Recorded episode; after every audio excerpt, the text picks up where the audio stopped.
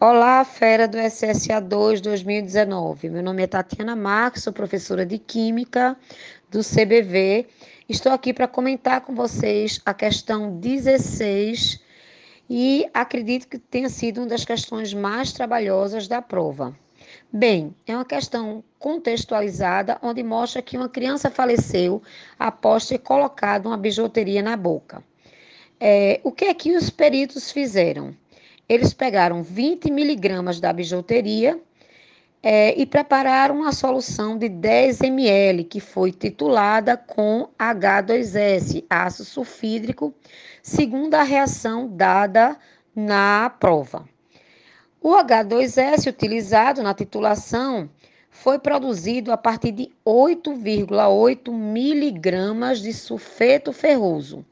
Esse ácido, de início, estava retido no recipiente cuja pressão era 0,05 e que durante a, titula a titulação a pressão passou a ser registrada para 0,0475.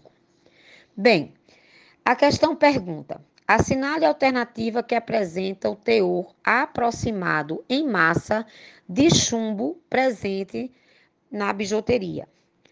Começaremos da seguinte situação, essa resolução. O H2S ácido sulfídrico titulado, vamos ver a reação. FeS, sulfeto ferroso, mais 2HCl, produzindo o ácido sulfídrico e o cloreto ferroso. Vamos usar a regra de 3 que 88 mil miligramas de FeS está para 1 mol do ácido sulfídrico em 8,8 miligramas, dito no anunciado, está para X. E aí a gente determina o número de mol que fica 10 a menos 4 mol de H2S. Bem, essa quantidade de H2S está para uma pressão de 0,05 atm, como dito no anunciado no início, ele estava restrito no recipiente com essa pressão.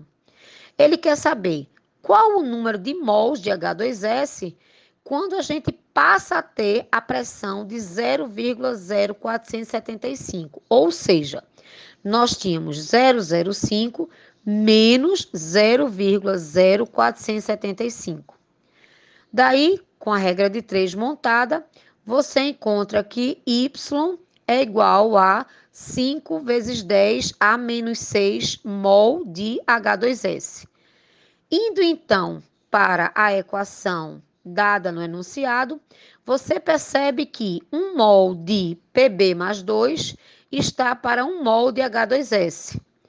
Quantos mols teria em 5 vezes 10 a menos 6 mols do ácido sulfídrico? Daí você constata que a massa do chumbo é 0,001 grama. E aí chega a última regra de 3. Ufa! 20 miligramas está para 100%. E 1,035 miligramas X.